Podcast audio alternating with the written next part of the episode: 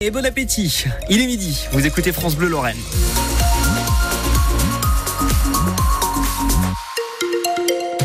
Bonjour Mathilde Ansker. Bonjour. Les informations de la mi-journée, c'est avec vous. Et avant ça, on jette un petit coup d'œil à la météo. Il fait gris hein, ce samedi. Gris et quelques éclaircies euh, dans l'après-midi, avec tout de même euh, des averses euh, en fin de journée selon Météo France. 10 à 14 degrés pour les températures au meilleur de la journée. L'actualité à midi avec vous Mathilde, des trompettes et des uniformes à la caserne de Metz. Oui, pour rendre hommage au brigadier chef Fabrice Martin, un policier motocycliste mort il y a 10 ans. Nous sommes le 9 février 2014. Manuel Valls est alors ministre de l'Intérieur. Il doit se rendre en Lorraine. Fabrice Martin est lui en mission de reconnaissance. Avant cette visite, sur l'autoroute, sa moto glisse à la jonction entre la 30 et la 31. Le policier meurt dans l'accident et dix ans plus tard, Emma Stevens, ses collègues se souviennent. Aucun jour ne passe sans que Pierre Bémer ne repense au moment où son coéquipier a perdu la vie.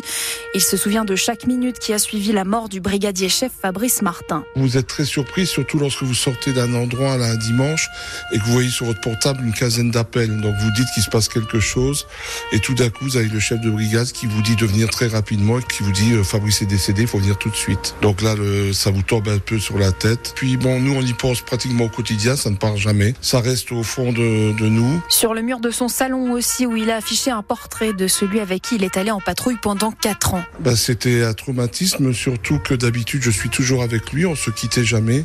Et ce jour-là, exceptionnellement, je n'étais pas là. Et j'étais avisé à 11 heures et j'ai dû venir aussitôt, comme j'étais le plus ancien de la brigade. C'est moi qui ai dû venir un peu fédérer les, on va dire les forces et qu'on s'épaule tous dans ces moments très particuliers. Fabrice Martin, un homme réservé, gentil et un policier proche de ses coéquipiers, selon le brigadier chef Christophe qui a travaillé à ses côtés. C'est une personne qui était très professionnelle, qui adorait la moto, donc euh, ce qui implique euh, qu'il en a fait son métier. Il en avait deux personnellement chez lui, donc euh, il vivait déjà que pour ça. Et pour son travail qu'il aimait par-dessus tout, le brigadier chef Fabrice Martin aura passé 11 ans dans la formation motocycliste de Metz. Le reportage d'Emma Stevens. Il aura le droit à un hommage national, mais Robert Badinter sera-t-il panthéonisé? La question se pose pour le président du Conseil constitutionnel, Laurent Fabius, qui salue en Badinter un grand homme. Et puis les politiques mosellans, eux aussi, rendent hommage à l'ancien ministre de la Justice. Le maire de Thionville, Pierre Cuny, promet d'ailleurs de tenir un hommage dans sa ville.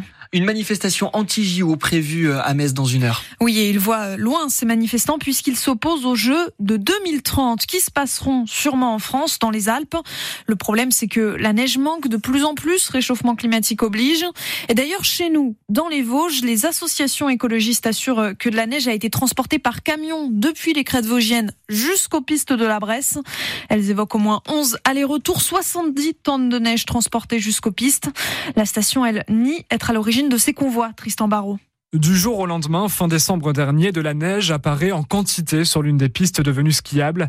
Des images captées par la webcam de la station. Les associations ont ainsi retrouvé des images de la route des Américains qui mène aux crêtes. Route pourtant fermée à cette époque de l'année, raconte Dominique Imbert, président de l'association SOS Massif des Vosges. On a pu constater le passage répété d'un camion ou de plusieurs camions qui montaient à vide et qui redescendaient chargés de neige. On avait déjà été alerté par l'existence de gros tas de neige en bas de la piste de la Bresse c'est cet événement qui a déclenché en fait une enquête plus précise de nos associations qui nous ont permis de constater qu'il y avait eu des transports de neige absolument massifs entre les crêtes et la station de la Bresse. Les associations dénoncent la quantité d'essence utilisée sans compter les conséquences environnementales de déplacer la neige d'un bassin versant à un autre. Nicolas Claudel, le directeur de la station de la Bresse, dément être à l'origine de ce transport-là, mais dit bien avoir recours ponctuellement à cette pratique. Pour renforcer ponctuellement sur le domaine skiable les quelques endroits qui en ont besoin. C'est une très infime partie de notre activité. On utilise les routes qui sont autorisées pour le faire. Les associations demandent l'arrêt de ces transferts de neige et souhaiteraient un débat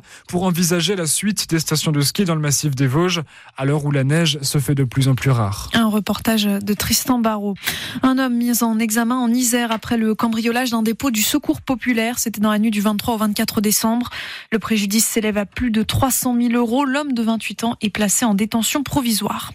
Le groupe Ophtalmologie Express, visé par une enquête, plusieurs centres sont concernés, dont celui de Metz, soupçonné de fraude à l'assurance maladie, d'escroquerie, de blanchiment, voire même d'exercice illégal de la médecine. Le FCMS respire enfin. Les Grenats s'offrent une petite bouffée d'air hier soir après leur match nul face à l'Olympique de Marseille, un partout. La série noire de cette défaite est donc stoppée, mais le contenu du jeu messin laisse encore euh, à désirer Thomas Jean-Georges. Oui, car malgré le passage à une défense à 5, une première depuis l'arrivée de coach Bologna sur le banc Grenat, le FCMS a souffert en début de match et sans la maladresse des attaquants marseillais et quelques arrêts du gardien messin, le promu mosellan aurait dû être mené.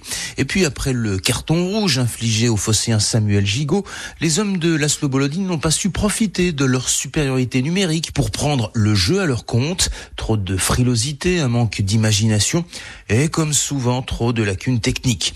Sont d'ailleurs les Marseillais qui ont ouvert la marque, mais grâce à un état d'esprit plus mordant que les semaines passées, le mal classé Grenat a su réagir en égalisant grâce à une tête rageuse de son capitaine Mathieu Hudol. Ce petit point offre un peu de répit à un groupe et à un staff meurtri par ses échecs récents en Ligue 1. Il devra être confirmé et si possible bonifié lors de la prochaine journée à Montpellier un autre mal classé. Et pour ce qui est des autres matchs de cette 21e journée de Ligue 1, ce soir Lens affronte Strasbourg et le PSG jouera contre Lille. Elle n'est pas encore sortie, mais elle fait déjà un tabac, la nouvelle édition du maillot du FC Metz.